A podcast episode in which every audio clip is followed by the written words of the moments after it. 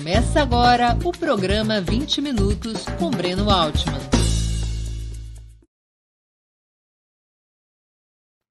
Bom dia. Hoje é 30 de agosto de 2022. Estamos dando início a mais uma edição do programa 20 Minutos. Nossa entrevistada será Luciana Genro. Ela é advogada e deputada estadual pelo PSOL do Rio Grande do Sul. Seu primeiro mandato na Assembleia Legislativa Gaúcha foi conquistado em 1994, com apenas 23 anos, pelo Partido dos Trabalhadores. Em 2002, foi eleita deputada federal. Rompeu com o PT em 2004 e foi uma das fundadoras do PSOL, partido pelo qual disputou a presidência da República em 2014. Atualmente, é candidata à reeleição para o parlamento de seu estado. Antes de começarmos, queria lembrar a vocês como é essencial a sua contribuição financeira para a manutenção e o desenvolvimento de Opera Mundi. Vocês já conhecem as seis formas possíveis de contribuição. Assinatura solidária no site operamundi.com.br/apoio, inscrição como membro pagante de nosso canal no YouTube, basta clicar em Seja Membro e escolher um valor no nosso cardápio de opções super chat e super sticker durante nossas transmissões ao vivo. Valeu, valeu demais quando estiverem assistindo aos nossos vídeos gravados e o Pix a qualquer momento. Nossa chave no Pix é apoia.operamundi.com.br. Eu vou repetir. Nossa chave no Pix é apoie.operamundi.com.br. Além dessas seis formas de contribuição, lembre-se sempre de dar like, de clicar no sininho e de compartilhar nossos programas com seus amigos e nos seus grupos. Quem ainda não estiver inscrito em nosso canal, essa é a hora de fazê-lo. A mais eficaz de todas as armas contra as fake news é o jornalismo de qualidade. Apenas o jornalismo de qualidade coloca a verdade acima de tudo. E esse jornalismo que o Opera Mundi busca oferecer todos os dias depende da sua contribuição, do seu apoio, do seu engajamento. Bom dia, Luciana. Muito obrigado por aceitar nosso convite. Uma honra ter sua presença no 20 Minutos. Bom dia, Breno. Uma, uma honra para mim estar aqui. Obrigada pelo convite. Luciana, você foi inicialmente contrária à aliança do seu partido, o PSOL, com a sua antiga legenda, o PT, ao redor da candidatura do ex-presidente Lula. Você era favorável a uma candidatura própria, como nas eleições anteriores. Atualmente está engajada de corpo e alma na campanha do líder petista e seu partido, o PSOL, está em coalizão com o PT também na disputa do governo gaúcho. Você foi vencida ou convencida? Bom, Breno, primeiro, só um pequeno detalhe na tua apresentação, né? Que tu falaste que eu rompi com o PT. Bom lembrar que eu fui expulsa do PT, né? É verdade. Fui expulsa por causa da votação da reforma da Previdência, que retirou direitos dos servidores públicos federais. E, mas não, não guardo rancor, ao contrário, se eu não tivesse sido expulsa, muito provavelmente teria sim rompido, porque a gente já estava ali numa rota de colisão bastante grande com o governo, né, por um conjunto de políticas e não apenas a reforma da Previdência. Mas eu, eu fui vencida primeiro, né, e, e eu acho que a, a, é interessante descrever um pouco esse debate político que a gente travou dentro do PSOL e como é que isso se desenrolou nacionalmente e também aqui no Rio Grande do Sul porque eu sou presidente do PSOL aqui no Rio Grande do Sul e nós fizemos aqui também a aliança. E nesse caso eu não fui vencida, eu fui é, convencida e, e tive que convencer também outras pessoas. Mas nacionalmente eu participei de um movimento que defendia a candidatura própria para a presidência da República no primeiro turno. Eh, tendo já uma, uma definição prévia né, de que no segundo turno era necessário estar com o Lula e, e lutar para derrotar o Bolsonaro, porque a nossa prioridade nesse momento político tinha que ser sim o enfrentamento ao, ao fascismo, ao bolsonarismo, à extrema-direita. Mas a gente defendeu a candidatura própria no, no sentido de que eh, era necessário que o PSOL apresentasse as suas propostas no primeiro turno, tivesse o seu programa visibilizado no primeiro turno, porque o nosso programa não era o mesmo, não é o mesmo do PT, não é o mesmo do Lula. É, nós não confiamos nessa política de conciliação de classes que o Lula propõe para é, poder seguir no caminho necessário de enfrentamento à extrema-direita e, e a derrota não só nas urnas do bolsonarismo, mas também a derrota política e social do, da extrema-direita na sociedade.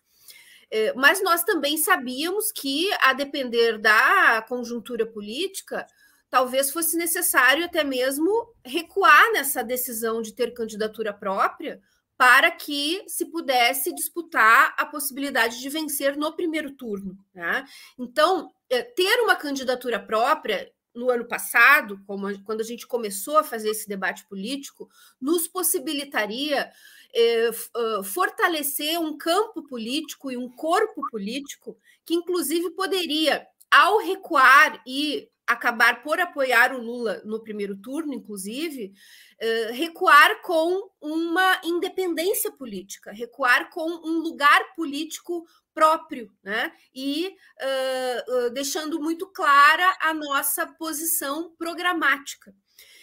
eu não tenho dúvida que se nós tivéssemos vencido naquele momento a, a disputa para termos candidato próprio, no momento atual seria necessário recuar né? Seria necessário recuar e estar com o Lula no primeiro turno já, porque isso seria é, fundamental, a vitória no primeiro turno é fundamental para garantir que o Bolsonaro não possa é, fazer a mudança no regime político que ele deseja fazer, porque o que está em jogo é isso, né? mais do que uma discussão programática sobre eh, qual a melhor política econômica, qual a melhor política social, nós estamos no risco de eh, cerceamento de liberdades democráticas. Né? Estamos no risco de eh, caminharmos para uma mudança no regime onde as liberdades conquistadas tão duramente ao longo de tantas lutas para derrotar a ditadura militar estejam ameaçadas. Uh, Aqui no Rio Grande do Sul, inclusive, nós fizemos toda uma movimentação política no sentido de afirmar o PSOL. Né? E tínhamos, inclusive, já feito a nossa convenção para definir o nosso candidato, que era o Pedro Ruas, porque nós tínhamos uma avaliação de que uh, o PSOL abrir mão da sua candidatura própria, uh, que tinha um nome forte, mais conhecido, inclusive, que o nome do, que o PT apresentava, que era o Pedro Ruas e o Edgar Preto, não iria uh, uh, contribuir significativamente para conseguir levar o PT ou o próprio PSOL ao segundo turno. Né? porque não havia na parte no, no, no, campo do petismo uma força social suficiente para garantir a saída ao segundo turno. Então nós propusemos ao PT que abrisse mão e apoiasse o Ruas, já que nós já estávamos apoiando o PT a nível nacional, o PT não concordou. E quando o PT coloca o Olívio Dutra na disputa para o Senado, e aí sim fortalecendo a chapa de uma maneira muito expressiva e de fato dando condições para esse campo político ir ao segundo turno e disputar com força real a eleição, nós uh, uh, anulamos a nossa convenção, né? voltamos atrás e uh, definimos então por colocar o Pedro Ruas na vice do, do Edgar e o Roberto Robaina na primeira suplência do PT, do Olívio. E foi o melhor acordo que o pessoal conseguiu a nível nacional. Em nenhum outro estado do Brasil o pessoal ficou tão bem localizado na disputa política e com uma personalidade própria tão marcada no sentido de demonstrar a sua força política e o seu programa. Né? Inclusive, a, o próprio programa do Edgar incorporou a principal bandeira da campanha do Pedro Ruas, que era o combate à fome e à miséria. Luciana, só te pedir uma coisinha, você levantar um pouquinho a câmera, porque está cortando sua, sua cabeça. Só... Foi a Natália que pediu para mim abaixar. É, abaixar, mas agora tá bom. Deixa, é, ou seja, a chapa no Rio Grande do Sul, nesse momento, está constituída pelo Edgar Preto como candidato a governador, Pedro Ruas como vice, Olívio, candidato ao Senado, Roberto Robaina é o, é o primeiro suplente da chapa do Olívio. Essa é a constituição da chapa. Isso, e o Olívio fez uma inovação muito interessante que eu acho que vai se disseminar nas próximas eleições, que é a candidatura coletiva ao Senado, né, com o compromisso dos suplentes assumirem. Então, o Robani é o primeiro, a Fátima Maria, que é uma mulher negra do PT, aqui de uma cidade periférica da região metropolitana, que é Viamão, vão ser senadores, vão assumir por um período, né, por quatro meses a cada ano. Então, isso também dá oportunidade a novas lideranças surgirem, né, e vai dar oportunidade ao pessoal também de estar no Senado, né, através do Robaina, que é um dos principais uh, ideólogos do PSOL e um fundador do, do partido junto comigo, que foi decisivo no processo de construção partidária. E essa chapa você vê com boas chances na disputa do Rio Grande do Sul, porque as pesquisas até o momento dão a dianteira de dois candidatos de direita, não é? O Onyx Lorenzoni. Sim. Eu sempre que ouço o nome dele, me lembra o nome de chuveiro, não? Chuveiros Lorenzetti, é. Lorenzoni, Onyx Lorenzoni, e o próprio Eduardo Leite. Mas você vê chances do Edgar Preto uh, e do Olívio? A gente caminhava antes da unidade do PT e do PSOL para quase a certeza de um segundo turno entre o Leite e o Onix, né? Que seria um desastre absoluto. Por isso a gente estava fazendo essa, essa luta política para uh, consolidar a unidade em termos que pudessem de fato nos trazer a possibilidade de ir ao segundo turno. É, com a entrada do Olívio e essa sinergia criada pela unidade do PT e do PSOL, que é mais do que a soma de duas candidaturas ou de dois partidos, é, é a unidade inédita que ocorre no Rio Grande do Sul eh, onde o, o, PT, com toda a sua tradição, os seus quadros históricos, e o PSOL, eh, com o seu programa mais radicalizado, com as suas lideranças mais jovens, com a juventude, que é a, a marca característica do PT, cria uma sinergia que o Olívio uh, fortalece de uma maneira exponencial, né? Inclusive é impressionante o Olívio aos 81 anos ele está é, muito bem fisicamente, muito bem intelectualmente. Os discursos do Olívio são muito, muito profundos, são verdadeiras aulas, né? E muito de esquerda, né? Com você sabe base... que para quem você sabe que para quem é de fora do Rio Grande do Sul, às vezes não dá para entender o Olívio, né? Por causa do dialeto. Sim. Eu ouço o discurso Olívio Muitas vezes alguém me traduz o que ele disse, porque é outro idioma. O gauchês do Olívio, mas ele dialoga muito com o povo do interior do estado, né? Que, que é um, um público que a gente precisa atingir e crescer uh, em termos de esquerda. Uh, e, e, o discurso do Olívio uh, ele oferece bases programáticas para essa aliança extremamente sólidas, né? E, e, eu acredito que essa sinergia pode nos levar ao segundo turno. Não é fácil, né? não é, não é, não está dado. As pesquisas ainda não mostraram isso, mas eu acho que a campanha recém está começando.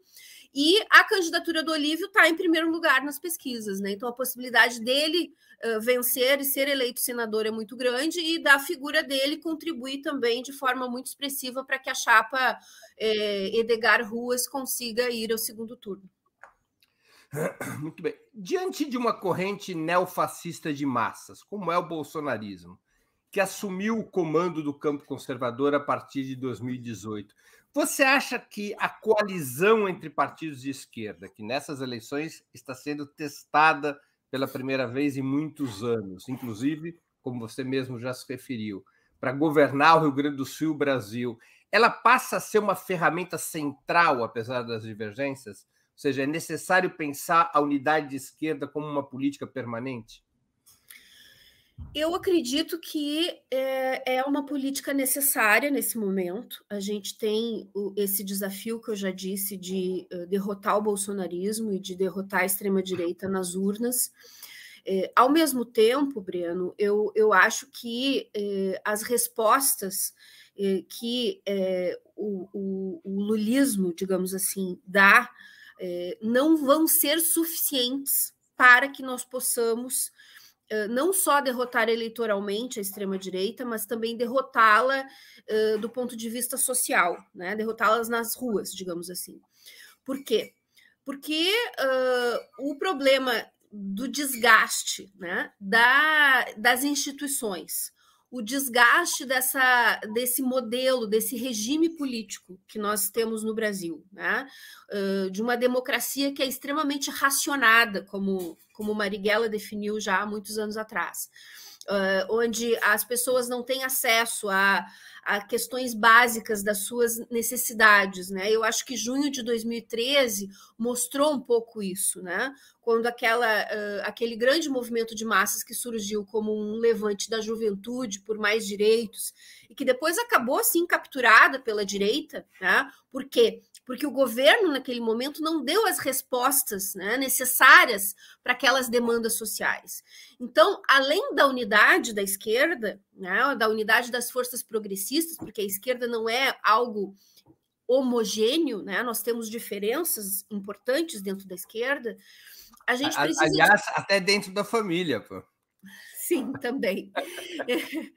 é, é, a gente precisa também pensar, do ponto de vista do programa, como dar respostas a essas demandas populares que é, encontraram na direita e no bolsonarismo uma, uh, um canal para se expressar. Né?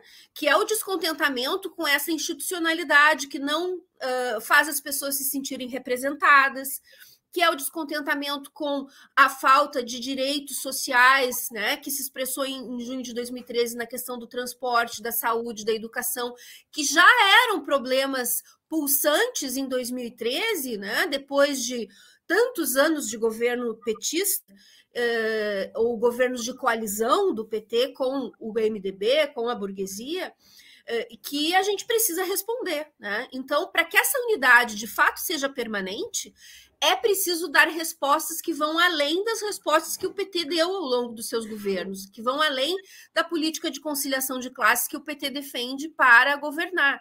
Então, esse é o problema, né, para uma política de unidade mais permanente, porque se a gente se unir simplesmente chancelando né, o mesmo modelo econômico, o mesmo modelo político, Uh, o risco que nós temos é que a extrema-direita volte a crescer depois, mesmo que ela seja derrotada nas eleições agora.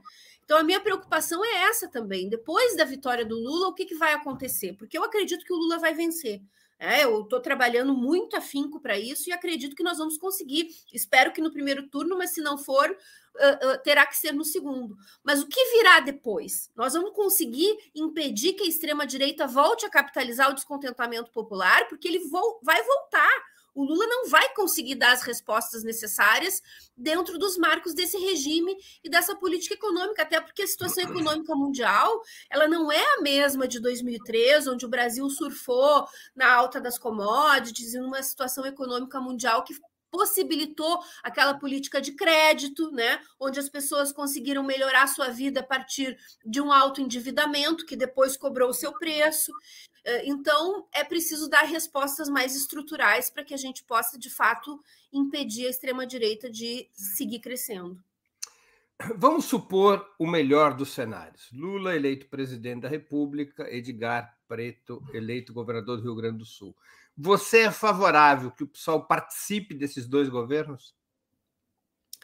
Bom, o Rio Grande do Sul é diferente do Brasil, em primeiro lugar. Isso né? os gaúchos dizem sempre. Isso não, mas é uma, é mantra. Eu tinha certeza que em algum momento dessa entrevista ia aparecer essa frase. Não há gaúcho que não diga isso, que o Rio Grande do Sul é diferente do Brasil. Não, estamos não, acostumados não, aqui no é norte. estamos acostumados a ouvir essa frase.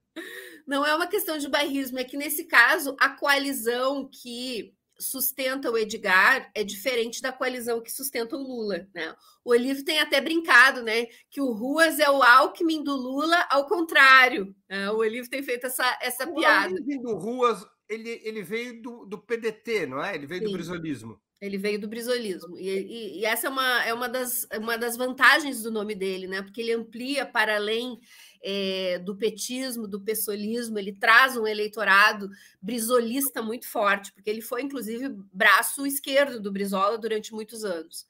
É, então, aqui a gente não tem setores da burguesia dando sustentação à candidatura do Edgar. Né? É, a burguesia está com o Leite, com o Heinz, com o Onix, é, não tem setores uh, uh, na chapa e nem no apoio uh, mais explícito ao Edgar. Então, eh, nós topamos, inclusive, ser vice do, do, do PT, porque essa chapa é uma chapa que tem um lado dentro do conflito de classes que existe no Brasil e no Rio Grande do Sul. Então, isso nos possibilitou estar juntos. Com o Lula é diferente, né? O Alckmin é a representação desse setor da burguesia que está aliado ao Lula. Então, nós do, do MES, né? Eu, eu, sou, eu sou de uma das correntes fundadoras do PSOL, que é o MES Movimento quer dizer Socialista. Movimento da Esquerda Socialista. Esquerda Socialista, que é a corrente da Fernanda Melchiona, do Ruas, da Sâmia, do Roberto Robaina. Uh, e a gente não, não apoia a ideia, que já vem sendo defendida por alguns setores do pessoal, de integrar o governo. Né? Nós achamos que o pessoal precisa manter a sua independência para poder, inclusive, ser o desaguadouro né, de Uh, descontentamentos que venham a surgir com o governo e garantindo que esse descontentamento possa ser capitalizado pela esquerda e que nós não podemos, enquanto partido, enquanto parlamentares, dar sustentação a medidas que ataquem direitos da classe trabalhadora, como houve durante o governo Lula, que foi o nosso primeiro conflito ali, que foi a reforma da Previdência. Então, nós defendemos a independência do PSOL frente ao governo Lula, apoiando todas as medidas que sejam né, favoráveis ao povo e nos contrapondo aquelas que contrariem as bandeiras históricas que nós defendemos. Luciana, deixa eu abordar algumas questões do passado que é importante para esclarecer tuas posições, porque há muita circulação de informação e um dos propósitos dessa entrevista é esclarecer essas questões. Uma das críticas do PT às tuas posições, e mesmo da atual maioria do PSOL, é de que você e a sua corrente interna, o MES, por que MES e não MES? MES? Não, MES. Tá bom. Porque esquerda não é esquerda. Faz sentido. Faz sentido. tá certo. É, uma das críticas, portanto, da, da, do PT, da, da, atual maioria do PSOL, a você e ao MES, sua corrente interna, é que teriam se recusado a lutar contra o impeachment de Dilma Rousseff, ou ao menos a tratá-lo como um golpe de Estado. Essa crítica corresponde à verdade dos fatos? Não, não corresponde. Mas uh, essa crítica ela tem, uh, ela tem fundamento numa, numa divergência política que nós tivemos dentro do pessoal, que é real. Né? Uh, qual é essa divergência? Primeiro que eu, eu, expressei essa posição e o mesmo expressou a posição de não ser golpe quando o PT estava eh, definindo o que estava acontecendo com a Dilma eh, como se nós estivéssemos às portas da ditadura militar. Né? Então, o debate que a gente fez não tem nada a ver com a ideia do impeachment ser algo legítimo ou não né, que foi distorcido naquele momento. Mas o principal, a principal divergência política eh, que a gente teve naquele momento dentro do PSOL é que nós achamos que uh, o, o partido e o próprio PT e a própria Dilma, ao invés de uh, ficar na, naquela posição uh, que paralisou a esquerda de simplesmente dizer fica Dilma, era chamar novas eleições naquele momento. Tá? Eu defendi isso, o MES defendeu isso. Eh, em nenhum momento nos passou pela, pela cabeça, ou qualquer liderança do, do MES expressou posição favorável ao impeachment. Muito pelo contrário, nós fomos linha de frente na defesa da necessidade de derrotar aquela tentativa de uh, uh, fazer o golpe parlamentar. Né? E, uh, ao mesmo tempo, nós achávamos que a, a, a, o derretimento da popularidade da Dilma ele tinha uh, bases que estavam assentadas não apenas no golpismo da direita, mas também na falta de respostas da Dilma aos problemas do povo. E a ao próprio programa que ela havia defendido no segundo turno das eleições de 2014, que eu tive, inclusive, a honra de disputar pelo PSOL. É, então, ela, ao vencer as eleições no segundo turno de 2014, ela passa a governar com uma política econômica chefiada pelo Joaquim Levy, ela passa a defender cortes, ajuste fiscal, ataques aos trabalhadores, e isso erodiu a base social do, do PT e, da, e do governo. Então, ao nosso ver, a melhor resposta naquele momento, inclusive o Lula não estava impedido de disputar as eleições, ele podia ter disputado e até ganho as eleições, era eleições gerais, como resposta ao descontentamento popular e à tentativa golpista de fazer um impeachment. Tá? E eu acho que a realidade nos mostrou, inclusive, que essa posição que nós defendemos, é, ela era a melhor. Né? Ela era a melhor para impedir o crescimento da extrema-direita, porque o resultado do Fica Dilma foi aquela derrota sem pena nem glória, porque o povo não se levantou para defender o, o, governo, porque não tinha razões para defender o governo do ponto de vista da sua vida concreta. Né? E a extrema-direita cresceu, o Temer conduziu essa transição até chegar à vitória do bolsonarismo. Então, essa foi a divergência real que nós tivemos eh, com o PT e dentro do próprio PSOL. Mas vocês participaram das mobilizações contra o impeachment, contra o golpe da presidenta Dilma? Nós participamos da mobilização contra o golpe, defendendo a nossa bandeira própria de eleições gerais. É, nós do mês, pelo menos. Claro. Tá? E, e, nós, não, nós não aderimos a, a, a, simplesmente a palavra de ordem do fica Dilma. Tá? Nós defendemos contra o impeachment por eleições gerais. Lamentavelmente, essa posição não teve visibilidade porque ela não foi uh, adotada pelo PSOL, né? Mas eu acredito que o PSOL teria se fortalecido muito naquele momento se tivesse uh, tido essa posição. Uma outra divergência. Também te criticam por supostamente ter revelado simpatia com a Operação Lava Jato. Você chegou a ter uma avaliação positiva sobre esse processo? Qual o teu balanço atual sobre o episódio? Tive, sim, eu tive uma avaliação positiva, assim como o Glenn Greenwald, que depois denunciou né, eh, todas as manobras do, uh, que vieram à tona com o hacker, eh, assim como a maioria do povo brasileiro, né, que estava uh, vendo uh, grandes vilões da política nacional serem uh, uh, presos, como o caso do presidente da Câmara, né? o, o, Eduardo Cunha, por exemplo, toda a cúpula do MDB carioca, né, do Rio de Janeiro, que foi desmantelada, aquela máfia. Né? E óbvio que havia elementos também que demonstravam uh, que o PT estava envolvido, né, em, uh, em muitos casos na, uh, na corrupção. Tá? O caso do Lula era um caso específico, porque depois começou a se revelar, e quando eu li a sentença do Moro, condenando o Lula naquela primeira sentença dele, ficou muito claro ali a forçação de barra que o Moro fez para que o foro fosse dele né? porque a questão do apartamento não tinha nada a ver com a Petrobras. Né? E por isso que acabou o processo sendo anulado, né? porque o Moro forçou a vinculação daquele uh, favor né, de amigos, digamos assim, que, o, que o, o empresário estava fazendo para o Lula, porque isso de fato existiu, mas isso não tinha nada que ver com a corrupção da Petrobras.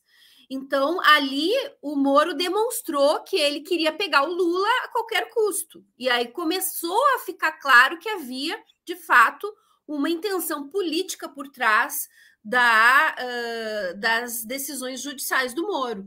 Mas eu tenho uma, um princípio que, que me guiou ao longo de toda a minha trajetória política, que é não ser, uh, em momento algum, conivente com corrupção.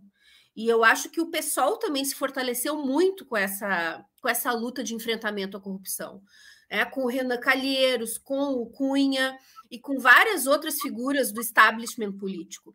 E não é, não é crime, não é crime dizer que o PT, quando entra para dentro do establishment político, é, muitas das suas figuras começam a atuar com o mesmo modus operandi que toda a cúpula política dos partidos da burguesia sempre operou, porque o PT não desmantelou esse sistema.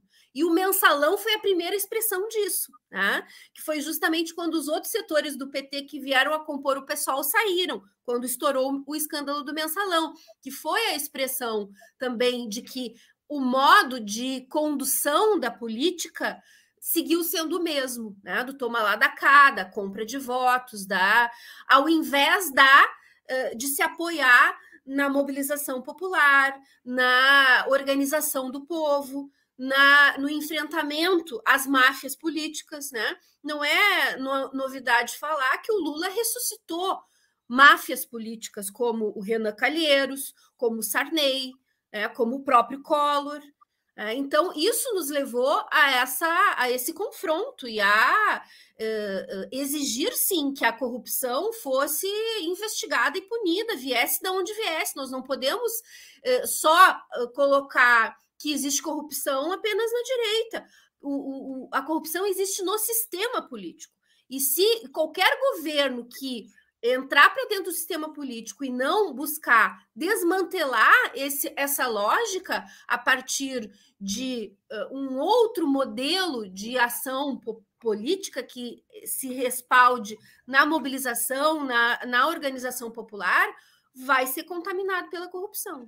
Agora, Luciana, em que pese as suas considerações gerais sobre a política que o PT desempenhou, você acha que pode ter havido, da sua parte, da parte de outros companheiros e companheiras que acompanhavam, que seguiam esse mesmo ponto de vista, alguma ingenuidade a respeito tanto do mensalão quanto da Lava Jato? Ou seja, será que tanto o mensalão como a Lava Jato não teriam correspondido a determinadas ferramentas tão comuns na história do Brasil, como foi, por exemplo, o Plano Coin, apresentado em 1937 para justificar é, o golpe do Estado Novo. Será que não teria havido da parte de vocês uma ingenuidade em relação ao que, que era tanto o mensalão quanto a própria Operação Lava Jato? Do ponto de vista da luta de classes do país, ou seja, de instrumentos que são construídos a partir da hegemonia que a burguesia detém nos meios de comunicação e no sistema de justiça para encurralar um governo progressista eh, num território que fosse favorável às forças conservadoras, que é o poder judiciário? Não, porque o plano Corre foi uma grande mentira inventada pela direita para justificar as perseguições, as torturas e as mortes da ditadura. E, e, o mensalão e a corrupção na Petrobras existiram, tá? foram reais os graus de responsabilidade e por que essas, essas, essas coisas ocorreram é um, é um debate político necessário de ser feito. Mas a corrupção existiu. Então, não é ingenuidade exigir que ela seja apurada e punida. O problema é como que uh, o PT se comportou naquele momento também, né? e como que uh, o PT entrou dentro dessa lógica da corrupção. Então, não contem comigo para cobertar corrupção de nenhum lado. Eu nunca farei isso. Tá? Agora, obviamente que nós podemos depois perceber que a, a corrupção que ocorreu foi utilizada para promover um golpe parlamentar foi utilizada para perseguir o petismo, foi utilizada para encarcerar o Lula e possibilitar que o Bolsonaro fosse vitorioso. Tá? Mas dizer que tudo foi uma fantasia elaborada pelo uh, Moro, pela CIA ou por quem quer que seja, isso sim é que é uma grande fantasia. Né? Isso sim que é uma grande ingenuidade. Achar que não ocorreu nada, que foi tudo fantasia para eh, garantir que, a, que o PT fosse derrotado. Lamentavelmente, houve Tá? E a gente precisa, a partir do reconhecimento é, disso, a retificação pensar você... como é que se vai evitar que essa lógica permaneça permeando o regime político brasileiro. A retificação que você faria é que no início da Operação Lava Jato não foi possível, pelo menos aos seus olhos, perceber o alcance político que ela tinha. Essa seria a retificação. É eu acho que a Operação Lava Jato ela começa como uma operação uh, uh, legítima, tá? E ela foi ganhando esses contornos políticos ao longo do processo. Eu não acho que ela foi uma armação pré-concebida para derrotar o PT. Eu acho que ela surgiu porque existem mecanismos que o próprio Lula tem uh, apontado nas suas entrevistas e nos debates, que foram inclusive criados pelo próprio PT, mecanismos de investigação, um Ministério Público né, que tem uma capacidade de investigar, uma Polícia Federal que tem uma capacidade de investigar, que hoje no governo Bolsonaro só não aparece mais corrupção do que já apareceu, porque a Polícia Federal está aparelhada, porque o Ministério Público está amordaçado é, porque o, o, os mecanismos de controle não estão funcionando a contento, e naquele momento estavam. Né? E a partir desses mecanismos funcionarem, o Moro né, e o Dallagnol começaram a operar politicamente e a, junto com outros setores da burguesia que queriam tirar o PT, por quê? Por que, que a burguesia abandonou o PT naquele momento? Tá? Porque o PT já não conseguia mais dar as respostas necessárias que a burguesia desejava do ponto de vista do ataque aos direitos dos trabalhadores. A, Dilma ela tinha um programa de ajuste que ela não estava conseguindo aplicar. E o programa de ajuste dela não era tão duro quanto a burguesia necessitava naquele momento de crise econômica. E junho de 2013 mostrou que o PT já não tinha mais controle sobre o movimento de massas. Então, esses setores da burguesia se aproveitaram, e a própria Rede Globo foi parte disso, né? Agora eles estão contra o Bolsonaro, mas naquele momento eles ajudaram de forma muito intensa a promover essa, esse desgaste do governo e do PT para que o Temer viesse a aplicar os planos de ajuste de forma mais intensa e os ataques que precisavam ser feitos, como a própria reforma trabalhista, que foi a grande conquista do Temer do ponto de vista dos interesses da burguesia.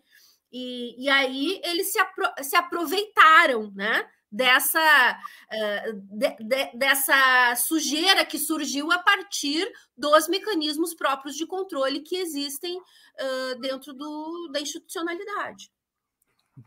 Luciana, eu, vou fazer uma pergunta pessoal que eu não tenho como evitar na minha modesta função de jornalista. Você representa as posições mais à esquerda do PSOL. O seu pai, Tarso Genro, representa as posições mais moderadas do PT. Como é que é o almoço e o jantar em família? Olha, já tivemos bastante confrontos em almoços. É, mas é, quando eu era mais jovem, né, é, mais provocadora, então eu, a gente se provocava mutuamente, acabava, né, muitas vezes brigando. Agora eu não provoco mais, eu já passei dessa fase. Quem faz esse papel muitas vezes é o meu filho, que embora não Você seja militante, ele tem agora ele tem 34, mas 34? ele ele 34. Eu fui mãe com 17 anos. E, e ele é o mais provocador agora, né? Mas o pai adora uma provocação, né? Então o pai não perde a oportunidade também de dar uma, uma provocadinha, mas a, a, a gente agora já aprendeu a administrar isso. Antes de continuarmos, queria pedir novamente que vocês contribuam financeiramente com Opera Mundi. Há seis formas de fazê-lo. A primeira é a assinatura solidária em nosso site operamundi.com.br barra apoio. A segunda, se tornando membro pagante de nosso canal no YouTube, basta clicar em Seja Membro e escolher um valor no nosso cardápio de opções. A terceira, contribuindo agora mesmo com o Super Chat. A quarta, nos enviando um super sticker. A quinta, através da ferramenta Valeu, valeu demais, quando assistirem aos nossos programas gravados. A sexta, através do Pix. Nossa chave é apoie.operamundi.com.br. Eu vou repetir, apoie.operamundi.com.br.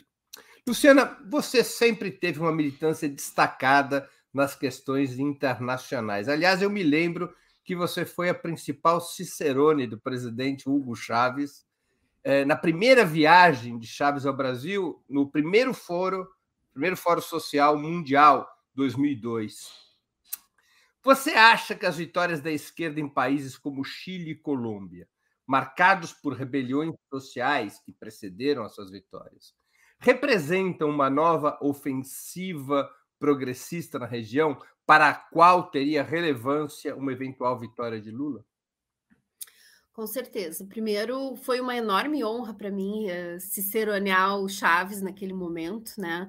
Onde ele tinha vencido o golpe na Venezuela e ele queria vir ao Fórum Social Mundial. O Lula tinha recém sido eleito presidente da República e o Lula não queria que ele viesse, porque o Lula não queria se associar com o chavismo que estava muito à esquerda naquele momento, né?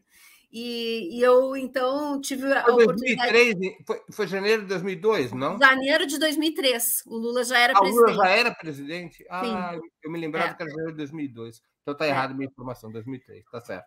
E aí o, Lu, o embaixador, né, o Vigegas, entrou em contato conosco e eu... E hoje foi então... para a direita, né? É. Vladimir Vigegas, que vem de uma família comunista, ele hoje foi para a direita. Inclusive, sofri um episódio de assédio dele no elevador, no hotel aqui em Porto Alegre. Nunca contei isso para ninguém, mas aconteceu. mas aí é, a gente fez essa, essa, esse evento incrível, né? Que foi a vinda do, do Chaves. E, e sim, eu acho que a vitória no Chile e na Colômbia uh, são uh, vitórias importantes porque elas são resultado de grandes mobilizações sociais. Né? E governos que uh, têm um viés progressista, um viés de esquerda, e que vencem processos eleitorais a partir de um processo de mobilização social, têm muito mais chances de conseguir fazer os enfrentamentos necessários do que governos que vencem processos eleitorais uh, dentro da normalidade, digamos assim, inclusive com alianças bastante amplas, como é o caso do Brasil, né? Então eu acredito que a vitória do Lula ela precisa ajudar esse processo né? e não freá-lo, porque ao longo dos, dos momentos anteriores, né, na, na, na, na onda uh, de esquerda anterior, ou na onda progressista anterior, o Lula cumpriu um papel de freio, né? Tanto é que teve esse episódio da Venezuela aí que o, que o Lula não queria que o Chaves viesse. Então, o Chaves era a expressão mais de esquerda daquele momento e o Lula, é, a Cristina, a Cristina eram as expressões mais moderadas. E eh, agora, o que, que vai ocorrer nesse processo? É provável que o Lula seja de novo esse processo bem mais moderado né, do que uh, o Chile, do que a Colômbia, mas uh, aí vai depender também do movimento de massas. E é por isso também, fazendo uma ponte com aquela discussão sobre a participação do pessoal no governo, que eu acho que o pessoal não deve integrar o governo, porque o nosso papel precisa ser esse papel de estar na organização e na mobilização popular, organizando a luta de resistência à extrema-direita, de resistência a qualquer tipo de ataque que venha aos direitos dos trabalhadores, eh, para que o governo, inclusive, tenha a atenção necessária para avançar e não para apenas conciliar interesses, como acabou acontecendo eh, nos últimos governos do PT. Luciana, qual é a tua opinião atual sobre a chamada Revolução Bolivariana na Venezuela, iniciada com a eleição de Hugo Chávez em 1998? Eu acho que a Revolução Bolivariana foi expressão né, de, um, de uma, um movimento de massas extremamente poderoso. Tá? Eh, eu acho que o Chaves cumpriu um papel muito progressista naquele momento. É, ele pautou debates fundamentais a respeito da organização do povo, é, de colocar a necessidade de uma revolução, né? Eu acho que quando Chaves expressa é, essa linguagem, né, que diz que é preciso uma revolução, ele dialoga com uma necessidade evidente que é que dentro dos marcos do regime político atual que, que, que espreme né, a classe trabalhadora, o seu sangue, o seu suor, para favorecer a acumulação de capital, eh, não é possível eh, garantir os interesses da maioria do povo. Então, a revolução, né, seja ela com um caráter democrático, seja ela com um caráter socialista, seja ela com caráter de transição, tu sabes que eu sou trotskista, né? E nós já tivemos uma, uma, uma conversa. Onde seu pai, onde seu pai falhou na sua infância? na minha família, olha, na minha família nunca aconteceu isso. Meu pois é. avô, é. meu pai não saiu da linha, eu não saí da linha. O que aconteceu na sua família que você saiu da linha? Pois era é. Um eu... rebelde? Eu acho que a, os filhos uh, têm que sempre ser melhores do que os pais, né? E foi nessa, nesse espírito que eu tentei me construir politicamente. Uh, mas o, o que, que, eu quero dizer com trotskismo, né? Porque eu também não sou uma, uma trotskista ortodoxa que acha que né, tudo que o Trotsky disse é, é lei.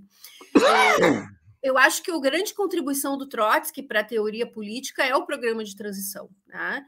E, é, e o que, que, é o programa de transição? É, é a, são medidas né, que, em muitos casos, são medidas democráticas, como reforma agrária, como reforma urbana, como redução da jornada de trabalho sem redução de salário, como garantia de direitos sociais, que, uh, ao ser consequente né, em levar essas medidas adiante, em garantir que essas medidas de fato aconteçam, né, uh, se apoiar na mobilização popular e poder, então, lutar para desencadear um processo mais profundo de mudanças estruturais. Tá? E eu acho que o Chaves ensaiou esse processo na Venezuela. Depois esse processo foi abortado, né, por um conjunto de, de, problemas, né? O fato dos militares dominarem a cena política foi um elemento, né? A própria morte do Chaves foi um elemento. Então, a própria conjuntura da América Latina, é, o próprio fato do Lula não estar na mesma sintonia do Chaves nesse sentido. Então, um conjunto de problemas que levaram à derrota da, da Revolução Bolivariana, né? Mas ela precisa ser reivindicada, sem dúvida nenhuma, a despeito de erros e de problemas que com certeza aconteceram, né? e, e, os erros são parte desse processo de construção uh, dos, dos, futuros acertos, né? Porque não se constrói acertos sem passar por dificuldades, por erros e por aprendizados. Qual é o teu balanço sobre a Revolução Cubana? Bom, a, a, revolução mais importante que aconteceu na América Latina, né, a, a, a que expropriou a burguesia, a que eh, fez mudanças profundas na economia, na política, que deu protagonismo para o povo, eh, é uma revolução que precisa ser reivindicada e, e, e é um exemplo né, de uh, um país que conseguiu superar uh, a sua pobreza, uh, não superar a sua pobreza, mas conseguiu superar a sua subordinação aos interesses do capital e dos Estados Unidos e do imperialismo, construindo uma soberania própria. Né? Mas a Revolução Cubana ela foi limitada pela sua própria situação de isolamento. Né? Uh, inclusive, o, o que poderia por, por, propiciar que, de fato, a Revolução Cubana pudesse avançar para socialismo, de fato, porque nós não temos socialismo em Cuba, né, de, na, na acepção mais profunda uh, da palavra, uh, seria um ambiente. Oi? O que, que nós teríamos em Cuba? Nós temos um, um modelo econômico que se ancora, né, se ancorou durante muitos anos no Estado, tá? É, mas que não dá ao povo um nível de vida né, que é, pro, pro, pro, nos possibilite chamar de, de socialismo não dá ao povo um nível de democracia e de participação que nos possibilite chamar de socialismo. Né? Eu sou contrária ao Partido Único. Né? Se eu estivesse em Cuba, talvez eu fosse perseguida, talvez eu fosse presa né? por uh, expressar alguma diferença com o regime político. Há dois anos atrás, o, o governo cubano realizou um, um, um, uma convenção internacional sobre os estudos de Trotsky. Sobre o quê? Sobre as teorias de Trotsky. Uhum. Você vê só, você não ia ser perseguida, você ia ser convidada para a convenção. Tomara. Mas eu acho, Breno, que o, o, fundamental agora não é expressar diferenças com, com, o regime cubano, embora esse problema da democracia ele seja importante, né? Porque serve para a direita acusar a esquerda de autoritária, de é, cerceamento de liberdades democráticas, de só permitir partido único. Então isso acaba debilitando, né, a nossa luta que é por mais democracia e não menos. Mas eu acho que o fundamental é o Brasil pensar o seu próprio processo. Né? O, o modelo cubano não serve para o Brasil. É, eu acho que ninguém aqui, mesmo os que, os que apoiam incondicionalmente é, o regime cubano, uh, defendem partido único no Brasil. Tá? Defendem que uh, pessoas LGBT sejam perseguidas. Então, eu acredito que a gente precisa debater o nosso modelo e uh, garantir que aqui no Brasil a gente construa um processo de participação popular que de fato possa uh, resultar num outro modelo de regime político, com mais democracia, com mais participação popular e com mais direitos sociais. E, e, no quesito direitos sociais, Cuba é um grande exemplo, sem dúvida nenhuma. Mais uma questão internacional.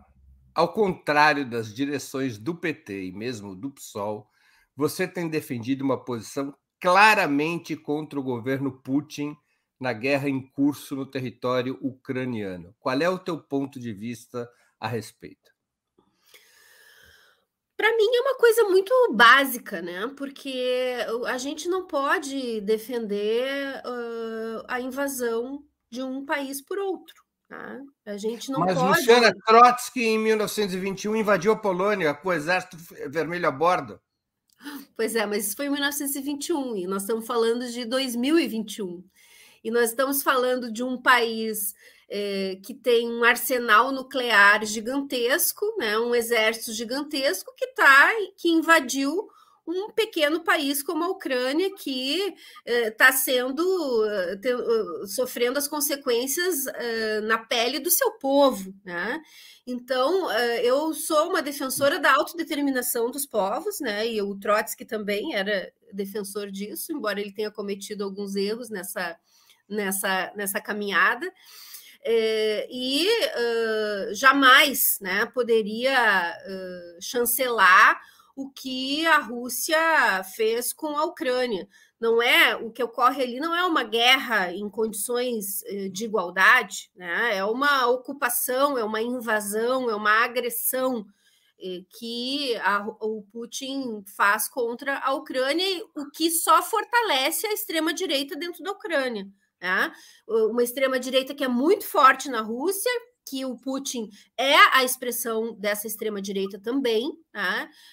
A esquerda é perseguida na Rússia, então essa ideia de que o Putin invadiu a Ucrânia para acabar com a extrema-direita é totalmente falaciosa, porque ele é a extrema-direita dentro da Rússia.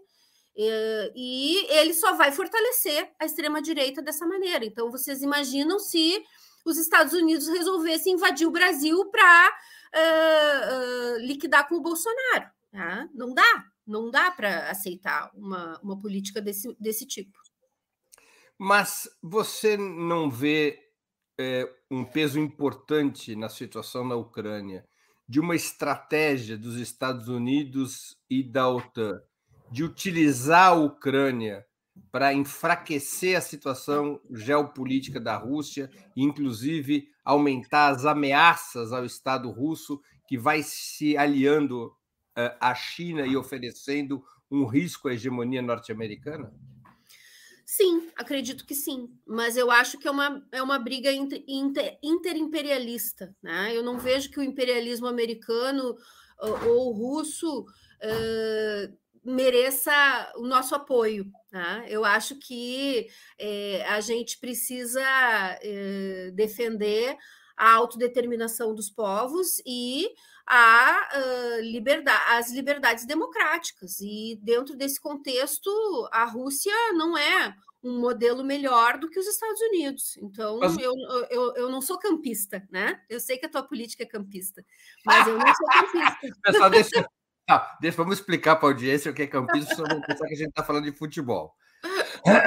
Campismo é a teoria, para sintetizar, uma teoria geopolítica uh, antiga, que considera que o mundo é dividido pela disputa de campos, que existiria um campo imperialista e um campo anti-imperialista.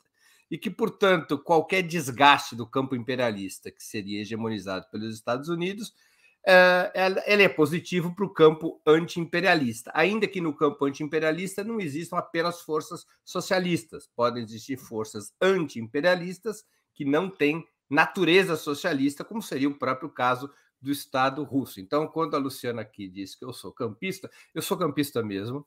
É, eu, eu tenho essa, esse ponto de vista, mas isso não importa na nossa entrevista. Agora, campismo, então, não é uma teoria sobre futebol. Nós não estamos falando de campo de futebol. É uma teoria geopolítica que busca explicar a situação internacional com esse, com esse registro, com esse marcador. Não é? Campo vejo... imperialista e o campo imperialista. Tá, a síntese está boa? Perfeito, é isso aí. Eu vejo que a questão não é de campos, né? A questão é de classes. E quais são os interesses de classe que estão em jogo. E eu não vejo que o campo liderado pela Rússia eh, defenda interesses de classe diferentes do uh, do, dos interesses defendidos pelo campo dos Estados Unidos. Por isso que eu digo que é uma disputa interimperialista. E nós precisamos de um, de um conformar um, um, campo de classe, né? que é a defesa dos interesses da classe trabalhadora, da classe uh, dos mais pobres, do, do povo. E, e, nesse aspecto, nenhum dos dois campos uh, nos contempla. Né? Então, é uma disputa de interesses capitalistas dos dois lados. Acho que o campismo ainda fazia algum sentido quando é, a, havia a União Soviética, né? embora ali eu, eu, nunca compartilhei dessa teoria, mas ela fazia mais sentido ali. Agora, com a, com a Rússia sendo um, um país tão capitalista quanto os Estados Unidos e mais autoritário e mais uh, uh, agressivo do ponto de vista de outros países, como a gente está vendo na Ucrânia, eh, não faz sentido para mim se aliar ao Putin nesse momento na guerra da Ucrânia. Mas aos povos da periferia, onde está incluída a América Latina e o Brasil, não interessa o enfraquecimento dos Estados Unidos, seja como for? interessa o enfraquecimento dos Estados Unidos, mas não à custa de chancelar o fortalecimento da Rússia, porque a, a, a Rússia não tem uh, nenhuma política de classe de interesse aos povos uh, do, da América Latina. Quer dizer, ao é contrário é política... do que falava é uma política tão capitalista quanto a política norte-americana e tão uh, imperialista quanto a política norte-americana, como a gente está vendo na Ucrânia. Então, qual é a vantagem para nós fortalecer o, o, Putin em detrimento dos Estados Unidos? Não, não, não nos, do ponto de vista de classe, não traz vantagem nenhuma para o Brasil, para a classe trabalhadora brasileira. Quer dizer, ao contrário do que falava o ex-líder chinês Deng Xiaoping, importa a cor dos gatos que caçam o rato. Acho que importa, sim.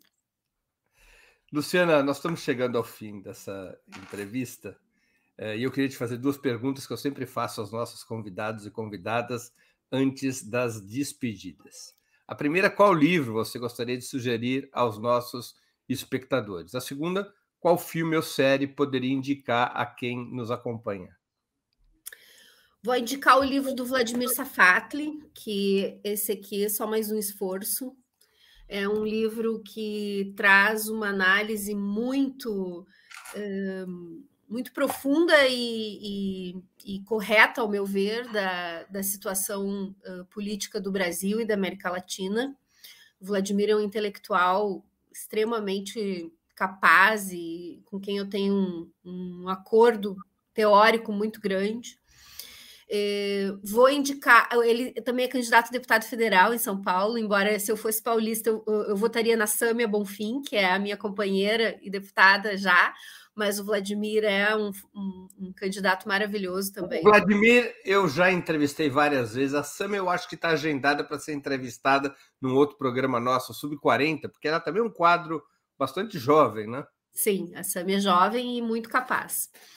É, a série eu vou indicar o Conto da Aya, que eu acho que é um, uma série que, que trouxe um debate sobre a situação das mulheres né, na nossa sociedade e a situação que nós corremos o risco de chegar se o bolsonarismo e a extrema-direita vencerem essas eleições, né? Uma situação de subordinação, de humilhação, de é, subjugação absoluta, né? Então é um livro antigo é, que gerou uma série atual e o livro é da Margaret Atwood. Atwood. É, muito atual e muito muito importante na conjuntura atual da luta das mulheres. E o filme que tu pediste, eu vou uh, indicar o uh, Brockback Mountain, que é um filme sobre é, a, a, dois homens, né, homossexuais que precisam ficar no armário, né, para sobreviver num contexto aí uh, de muito machismo e de muita LGBTfobia e eu tive a honra de ser a primeira candidata a presidente que levou esse tema né, da homofobia, da transfobia para os debates presidenciais. Aliás, foi no da Band que ocorreu agora que eu trouxe esse tema com muita força. E esse filme foi muito marcante para mim, porque foi o primeiro filme que eu assisti que me despertou para essa problemática né, do, do, sofrimento humano das pessoas que têm uma orientação sexual diferente da, da considerada normal e que sofrem imensamente por causa disso. Perfeitamente. Luciana, eu queria agradecer muito pelo teu tempo e por essa conversa tão interessante, informativa e pacífica. Muito obrigado e boa sorte. Obrigada para ti também, um grande abraço e sorte para todos nós, né? Que o Bolsonaro seja derrotado no primeiro turno e a gente possa respirar para poder, inclusive, aprofundar os debates sobre as nossas eventuais diferenças políticas. Muito bem. Boa sorte, Luciana. Boa Obrigada. campanha. Também agradeço a todos e todas que assistiram a esse programa, em especial aqueles e aquelas que puderam fazer contribuições financeiras ao nosso site e ao canal de Ópera Mundi no YouTube. Sem vocês, nosso trabalho não seria possível e não faria sentido. Um grande abraço a todos e a todas. Para assistir novamente esse programa e a outras edições dos programas 20 Minutos, se inscreva no canal do Opera Mundi no YouTube. Curta e compartilhe nossos vídeos, deixe seus comentários. O jornalismo de Opera Mundi é mantido com o seu apoio. Faça uma assinatura solidária em www.operamundi.com.br. Com um pequeno valor mensal, você nos ajuda no desenvolvimento de um jornalismo independente e de qualidade. Obrigado pela audiência e até a próxima.